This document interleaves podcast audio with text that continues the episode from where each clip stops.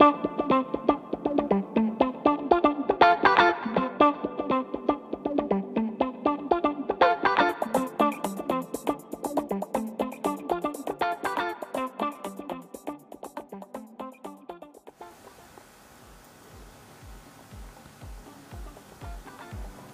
hola, bienvenidos a The Drag Review, un podcast que revisa, analiza y critica las competencias drag en todo el mundo. Bienvenidos una vez más a The Drag Review.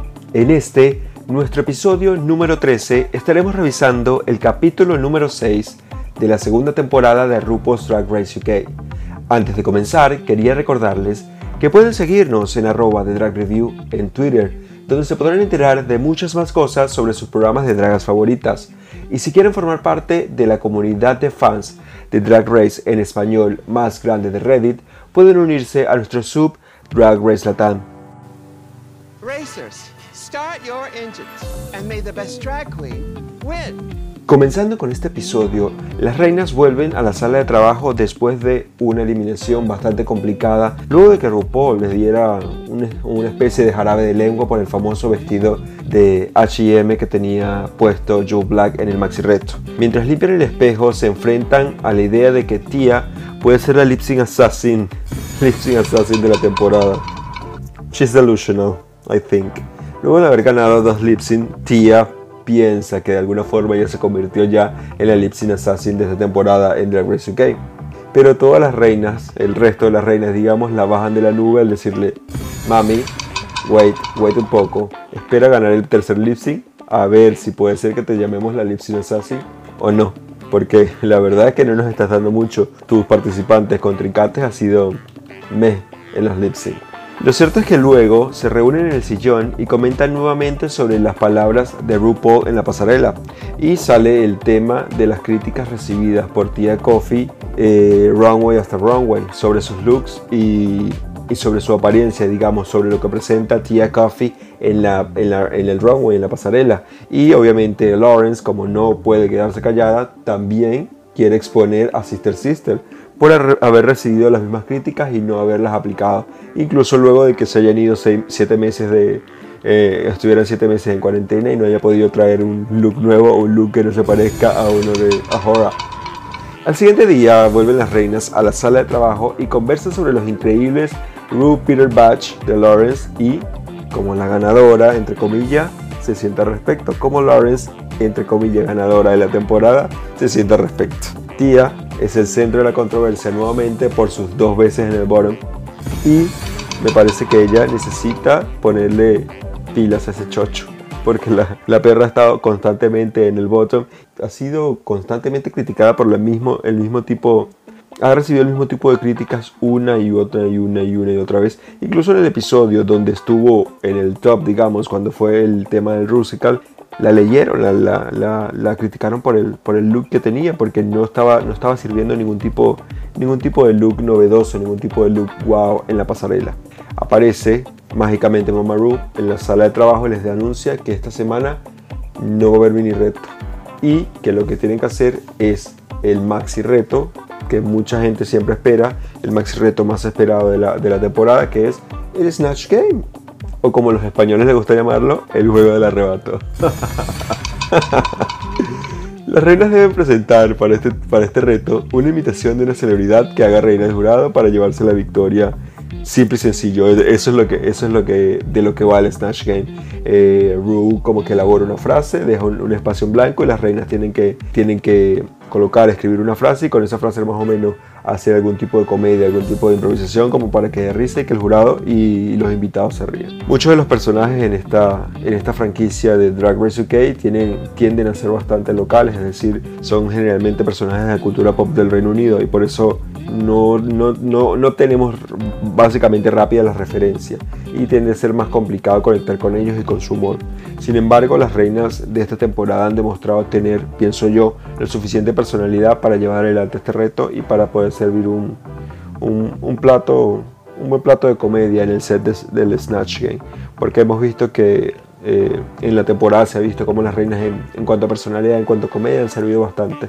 Entonces pienso que en este reto todas estas reinas tienen la oportunidad de demostrar que esa personalidad no es una personalidad vacía, sino que pueden pueden demostrar más comedia en lo que continúe, digamos, en el reto. Mientras conversan en la sala de trabajo, las reinas les llega la presión del reto, porque siempre, siempre tienden a estar presionadas, sobre todo por este reto que todo el mundo ve, que todo el mundo le encanta. Entonces, como que la presión siempre tiende, tiende a tomarlas un poco y a entrarle un poco, a entrarle un poco en juego en esta, en esta etapa, en este maxi reto. Y eh, muchas de ellas están sobre todo nerviosas por los papeles que quieren presentar, porque no saben cuál, no saben cuál es la mejor decisión para tomar en este tipo de casos, porque muchas llevan preparado un papel y capaz que han preparado un papel, pero generalmente no es el mejor papel para ellas y quizás un papel con menos experiencia o un papel que quizás hayan hecho mucho menos es el papel correcto y quizás es el que más le va a dar risa. Quizás es el que se va a ver mejor, digamos, en el Snatch Game. Es el que más va a, dar risa delante de los jueces y, y por ende delante delante de la tía RuPaul.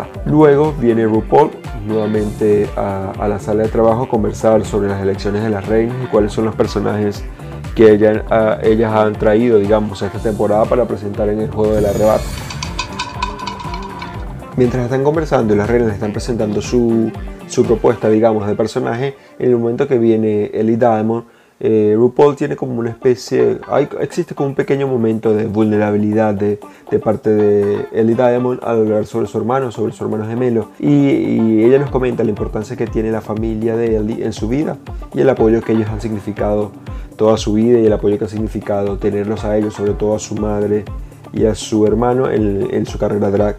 Al igual que Ellie, eh, Ahora tuvo un breakdown al hablar, al hablar con Mama Rupola por no sentirse, según ella, cómoda dentro de su propio cuerpo al estar eh, fuera del drag. Siempre comenta Ahora ha tenido un problema de confianza por su imagen toda la vida y por eso generalmente ha tendido a, generar este personaje que ya más de una vez nos ha dicho que es producto de todo este, de todo este sistema este sistema de rechazo propio que ya, que ya se ha generado en todo este tiempo. Lo cierto es que este lindo momento eh, ocurre mientras las reinas están presentando sus propuestas a RuPaul sobre los personajes que van a que van a usar y que van a presentar para el Snatch Game. Y vemos que de las pocas reinas que RuPaul llama, llama para hablar, digamos, para hacer eh, la conversa, este tipo de conversa que siempre hace RuPaul, la que me parece a mí, me parece a mí que más destaca es, es Lauren Shaney. Sí, eh, con su comedia, Lawrence Shaney, tiende a ser la que más capta la atención. Y para mí, y supongo que para ustedes no es nada sorpresa, ya que sabemos que Lawrence Shaney es súper cómica y está, para mí está súper cómoda con la comedia que ella puede generar, porque está tan segura que hace que los demás se ríen de todo lo que dice, que todo lo que sale de su boca tiende a ser cómico y por eso los demás siempre están en una situación amena con ella porque siempre le genera, le genera mucha risa. Lo siguiente que vemos es que llega el momento del Snatch Game. En este Snatch Game invitaron como jurados, como invitados digamos especiales a a Michelle Visage y a Gemma Collins. RuPaul presenta obviamente a las reinas eh, una por una. La primera que presenta es Tia Coffee, que al final decidió no presentar el personaje que le había dicho a RuPaul que iba a hacer, sino que hacer Mel B, que fue la, recomendación que le dio RuPaul que hiciera, porque ya era un personaje que tenía estudiado, o quizás no lo tenía estudiado, pero era un personaje que ya había hecho en alguna otra oportunidad antes de entrar a la competencia. Creo que eh, Tia Coffee tuvo algunos momentos donde pudo haber sido cómica y sencillamente no lo logró estaba, estaba bastante nerviosa, que pienso, Tia Coffee, como supongo que estaban todas en ese momento, porque era la primera vez que se enfrentaban a este reto, a este maxi reto, y creo que Tia en, en particular estaba muy nerviosa y estaba como, se veía como que estaba maquinando, como que los, los circuitos en su cabeza estaban haciendo conexión y estaban como que tratando de seguir la dinámica del juego y como que tratando de elaborar una frase, elaborar una palabra, como que armar una broma que diera, que diera risa. Pienso que las bromas eh, de Tia Coffee, como les dijeron el jurado en el momento de las críticas, siempre estuvieron en el mismo tema, siempre trató, o sea, como que su columna vertebral de, lo que se iba a burlar, eh, de lo que iba a hablar, digamos, en su monólogo, en todo el Snatch Game, era su relación con la relación de Mel B, de las Spice Girls, con Eddie Murphy. Y para mí, a la primera vez que te diste cuenta que esa broma no estaba dando risa, no estaba funcionando, tenías que tratar de improvisar y cambiar totalmente lo que tenías escrito, lo que tenías armado para poder, para poder salir adelante, porque ya viste que ese chiste que estabas usando sobre Eddie Murphy o, o, cómo tratabas de que todo el mood, de que todo el ambiente de tu chiste, de tu chiste, de tu comedia estuviera alrededor de Eddie Murphy y no te estaba funcionando, tenías que haberlo cambiado, haber, haber salido adelante con otra broma o, tratar de buscar la forma de salir adelante de ese hueco donde habías, en donde habías caído. La siguiente participante que presentó RuPaul fue Sister Sister, que venía con el personaje de Sally Morgan, eh, una psíquica que es bastante famosa, que supongo yo que es famosa en el UK, que según RuPaul era psíquica de las estrellas. Creo que Sister Sister eh, tuvo una buena opción con su papel y, supongo yo que lo tenía bien estudiado porque se veía bastante cómodo en él. Tuvo, creo que tuvo buenas bromas eh, y además hizo reír a RuPaul, que, que en este tipo de retos, en este maxi reto, es lo más importante porque es el primero el que va a evaluar y segundo el que toma la decisión al final de, al final de cada capítulo, al final, al final de cada maxi reto.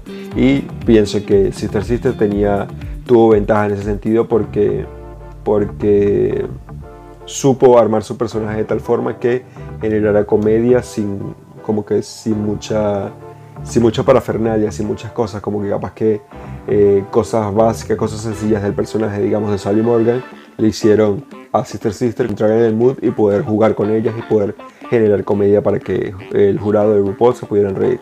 Creo que se ganó su safe porque tampoco fue que destacó mucho en, este, en el panel del, del Snatch Game Sister Sister.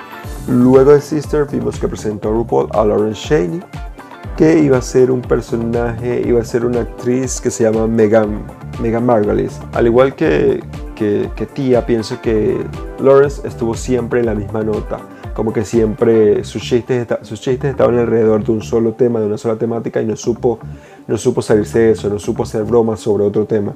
Creo que terminó, que terminó aburriendo un poco, incluso ya cuando RuPaul le preguntaba, cuando, cuando el jurado decía algo, cuando ella decía algo, el jurado no se notaba muy a gusto con lo que estaba diciendo Lawrence en este en esta oportunidad y creo que terminó complicándose la vida porque todos sabemos que Lawrence es cómica, no entiendo por qué tuvo que cambiar su personaje, que fue, no cambió su personaje, cambió sus, o sea, no le imprimió su personalidad al personaje, que fue la primera, la primera recomendación y creo que la única que le hizo RuPaul en, en la sala de trabajo, que le dijo, mi amor, Lawrence, eh, sé tú, sé tú simplemente y con eso seguramente nos vas a hacer reír. Y la mujer lo supo hacer y por eso creo que no logró destacar con este reto de comedia que se supone que Lawrence Shaney, una reina de la comedia, tenía que haber destacado y no lo hizo. También vimos a Ellie Diamond. Ellie Diamond hizo de Vicky Pollard.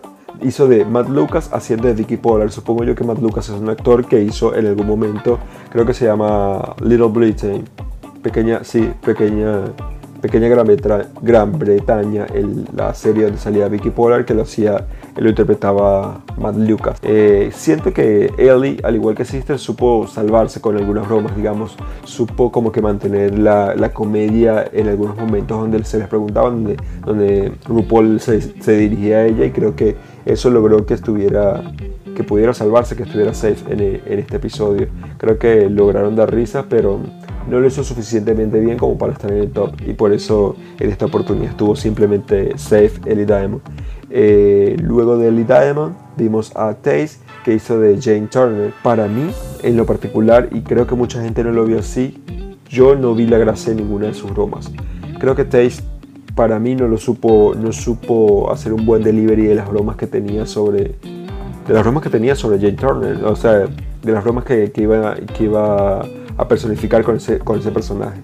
Creo que fue inteligente, sí, al, usar un poco de comedia física cuando vimos que se paró, hizo como una especie, como una especie de movimiento como un gallo. Creo que esas, esas bromas físicas más que, las, que, la, que la comedia que, que digamos que habló fue lo que le, valieron le valieron el safe, digamos lo que le dieron el safe, porque de resto con ninguna de las bromas que, que nos dijo Taze en esta oportunidad creo que creo que dieron risa, para mí por lo menos. Eh, al lado de Taze estaba Hora, que hizo de uh, Louis Spence, un, creo que un youtuber famoso o algo así. Entendí sobre, sobre la descripción del personaje que le hizo eh, a Hora a RuPaul. Creo que su personaje tenía para explotarlo mucho más y para darnos más comedia con él.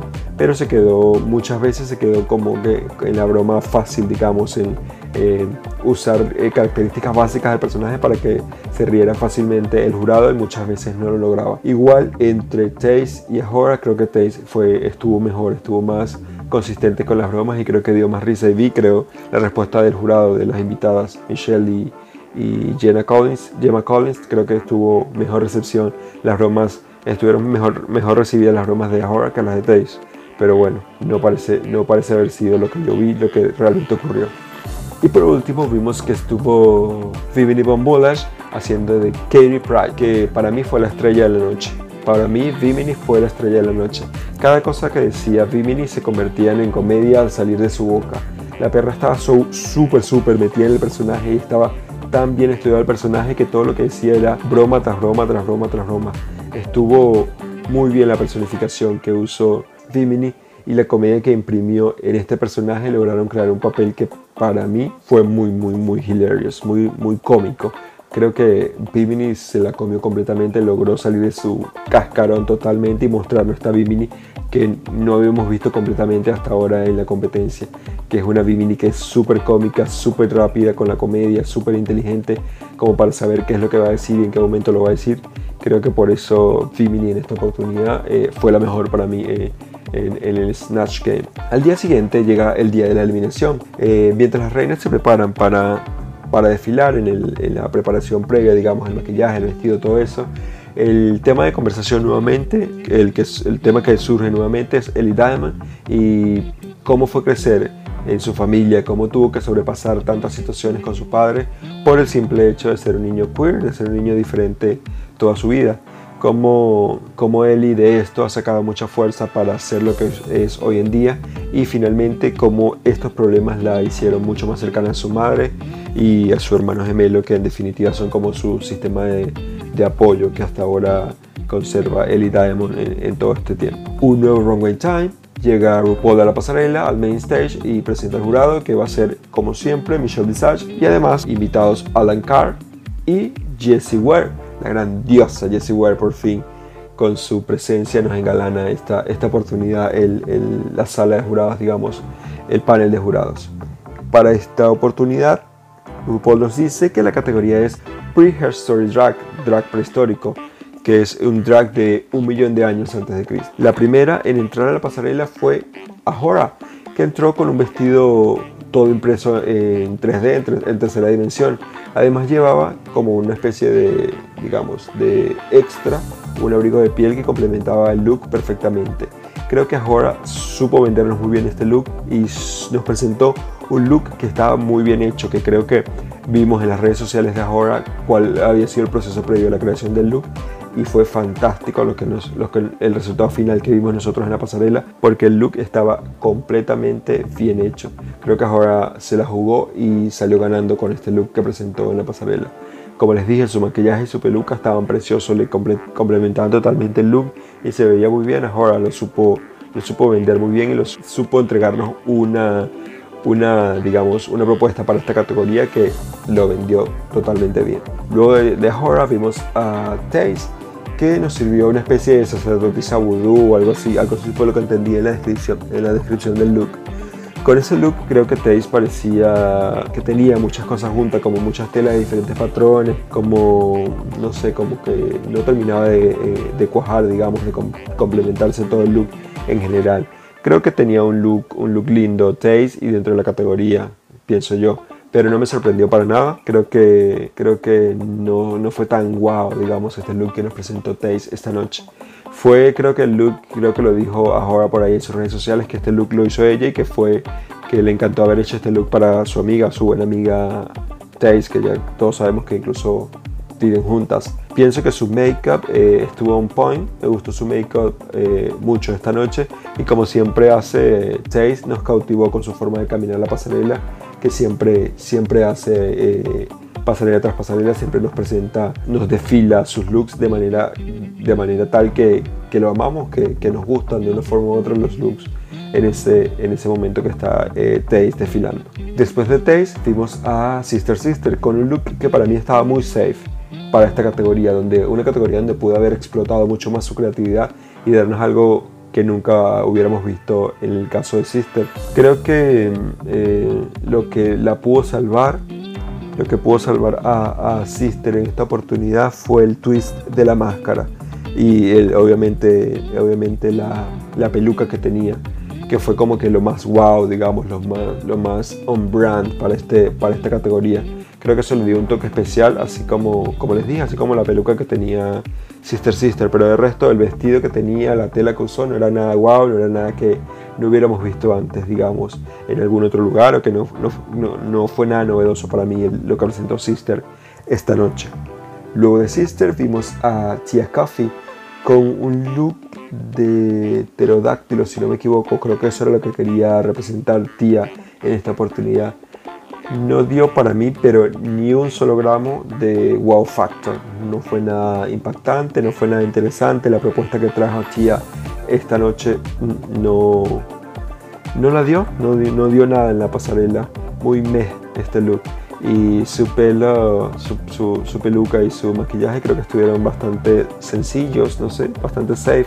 Incluso creo que he visto a Tia en otras oportunidades con un mejor make-up que lo que vimos, que lo que vimos esta noche. Luego de Tia vimos a Femini Von que creo que fue, no doubt, la mejor de la noche. Nos dio looks, nos dio Iris Van Herpen, nos dio silueta, nos dio todo el make-up y la peluca. Me parece que la peluca y ese make-up complementaron su look totalmente y lo hicieron como muy cohesivo, muy, muy, muy bien muy bien armado, digamos, el look en general, la estética que nos, que nos estaba presentando Femini Von esta noche. Creo que los detalles sobre todo eh, terminaron de hacer increíble el look y esos, esa primera imagen que vimos cuando yo entré en la pasarela eh, fue impactante, fue de verdad que me dejó sin palabras el look que nos presentó Vimini esta noche en la pasarela. Luego de Vimini vimos que entró Lauren Shaney que nos dio nuevamente la misma silueta de todas las pasarelas pasadas, pero en un vestido nuevo, un vestido largo con, eh, con un estampado como de leopardo, creo yo, como un estampado de tigre, algo así. Creo que no era nada innovador el look que nos presentó eh, Lauren en esta categoría.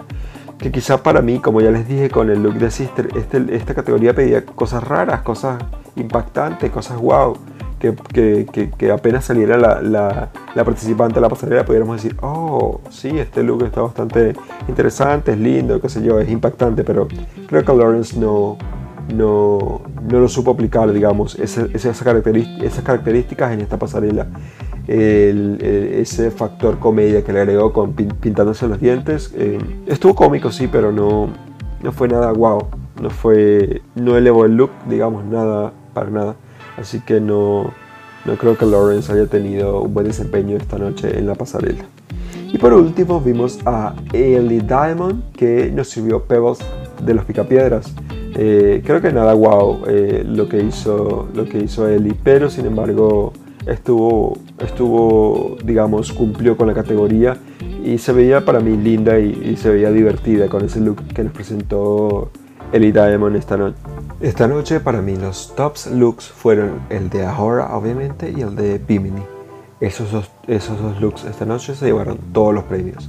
Y en el bottom tengo los looks de Lawrence porque era básico y el de tía porque era un meh, horrible. El look de tía fue horrible esta noche. Finalmente el jurado tomó su decisión y dejaron safe a Sister y a El Diamond. Y por ende los tops y los bottom fueron. En el top tuvimos a Bibini y a Taze y en el bottom tuvimos a Hora, a Lauren Shaney y a Tia Coffee. Creo que el episodio que debía ser más chistoso de toda la temporada se convirtió en un breakdown tras breakdown. Todas las reinas que tuvieron alguna oportunidad para llorar en este episodio. Primero fue Ellie, después tuvimos a Hora y en la pasarela, en el main stage, tuvimos a Lauren Shaney llorando frente a los jueces. Al final, el jurado tomó la decisión y dejó a Bibini como la ganadora. Y bottom, y en el bottom tuvimos a Lawrence y a Tia Coffee las cuales debieron enfrentarse en un reto de doblaje con la canción de Katy Dennis llamada Touch Me. Creo que este lip sync estuvo bastante bien. La canción es una de las de, es una de esas chatarritas, como le llamo yo, que le encantan a, la mamá Ruth Paul. Ambas reinas hicieron lo que tenían que hacer para quedarse, pero desde el principio, obviamente, el favoritismo que cae sobre Lauren Shaney la iba a salvar de la eliminación, iba a salvar su culo de la eliminación. Y además, esta era la tercera vez que teníamos a Tía en el Bottom 2. No fue nada, no fue no, creo yo que no fue nada del otro mundo el reto de doblaje. la verdad, siendo sinceros con ustedes, si bien ambas reinas entregaron todo lo que tenía e hicieron todo lo que tenía, creo que no fue un reto de doblaje memorable, digamos. Incluso con una canción que a RuPaul le encantaba tanto, las reinas no hicieron nada fantástico como para quedarse, para ganarse la victoria en el, en el lip sync una frente a la otra. Lo cierto es que creo que ya era el tiempo correcto de Tia Coffee para irse, porque no creo que le fueran a dar una oportunidad nuevamente para repetirle otra vez las mismas críticas sobre su outfit, sobre su maquillaje, sobre su pelo, en fin, muchas críticas que ya eh, caían en la, en, la, redundancia porque ya la habíamos, habíamos visto que recibía esas críticas constantemente semana a semana. Y por otro lado tenemos en este lip sync a Lauren Shaney que había que es una de las reinas que había sido más consistente en esta, en esta temporada, ya que tenía tres victorias en su bolsillo. Es decir, no solo contaba con, la, con el favoritismo de Ru, porque siempre vemos que Ru, cuando ve a Lawrence, se le, le brillan los ojos y empieza a reírse de una forma o de otra, sino que Lawrence lo había venido haciendo bien en los, en los retos. Entonces, tener a una que había estado casi que toda la temporada en el bottom y tener a otra que había estado, que esta era su primera vez en el bottom y que tenía tres victorias en su bolsillo, obviamente no iba a perder Lawrence por muy mal que lo hiciera delante, delante, de, delante de Tia. Pienso yo, creo yo, porque Tia tampoco es que haya sido una lip assassin como ella creía al principio del episodio, porque lo que hizo fue tener un poco de suerte y ganarle a las otras participantes que estaban con ella en la batalla de sync, pero tampoco es que era una lip syncer eh, excepcional, no era nada, digamos, ninguna Cameron Michaels, no era ninguna Dida Ritz, no era ninguna, qué sé yo, Brooklyn Heights, era cualquiera para Drag Race UK. Tia Coffee era, no tenía, no tenía mucha, mucho que dar en los lip sync tampoco, que digamos. Eh, al final la decisión de RuPaul fue que Lauren Shaney se quedara una semana más y por, y por ende Tia Coffee debía irse. Le dieron el sachet away a Tia Coffee. La próxima semana será un nuevo reto de costura. Vimos, vimos en el adelanto, en el adelanto que nos mostraron en este episodio. Deberán hacer eh, looks las reinas de superheroínas. Creo que con material como, como material X, material cualquier cosa. Vimos esponja, vimos tela X, o sea, vimos un montón de material súper raro. Y con eso creo que tenían que hacer eh, eh, sus looks de superheroínas. Y vimos también que tendremos finalmente a Raven de vuelta a, los escenarios de, Drag Race. Creo que lo habíamos visto en la temporada 11 cuando estuvo en el reto, en un reto en la temporada 11, no mentira, en la temporada 12 estuvo en un reto haciendo de advisor, de, de ¿cómo se llama? De dando críticas, digamos, dando consejos eh, creo que no lo habíamos visto desde sabes y me parece que es correcto ver a Raven nuevamente en Drag Race UK dando consejos. Me encanta Raven como asesora en los retos, siempre me parece que da muy buenos consejos. Amamos ver a Raven en Drag Race UK, además que tenía que aprovechar que estaba de una vez haciendo cuarentena en Reino Unido con la vieja Rucola y entrar de una vez al escenario y mostrarse una vez más dentro de Drag Race UK siendo consistente y manteniéndose memorable todo este tiempo Raven Hunty. Bueno, ya para finalizar quería consultarles a ustedes quién le parecieron las mejores reinas, quiénes sirvieron mejores looks, quiénes estuvieron más cómicas en el juego del arrebato. ¿Quiénes fueron las mejores reinas para ustedes en este episodio? Cuénteme también en Twitter con el hashtag de Drag Review quiénes son para ustedes las candidatas que tienen más seguro esa corona en esta temporada. ¿Quién es su, top 4 o su top 3 en esta temporada de Drag Race UK? Cuéntemelo en, el hashtag de Drag Review o sígame también en Twitter en arroba de Drag Review que puede ser, significar casi que lo mismo. estaríamos entablando una conversación y podemos estar divirtiéndonos, criticando un poco el programa. Ya para finalizar, quería agradecerles una vez más por mantenerse acá con nosotros escuchándonos y nos escuchamos en un nuevo episodio. Bye.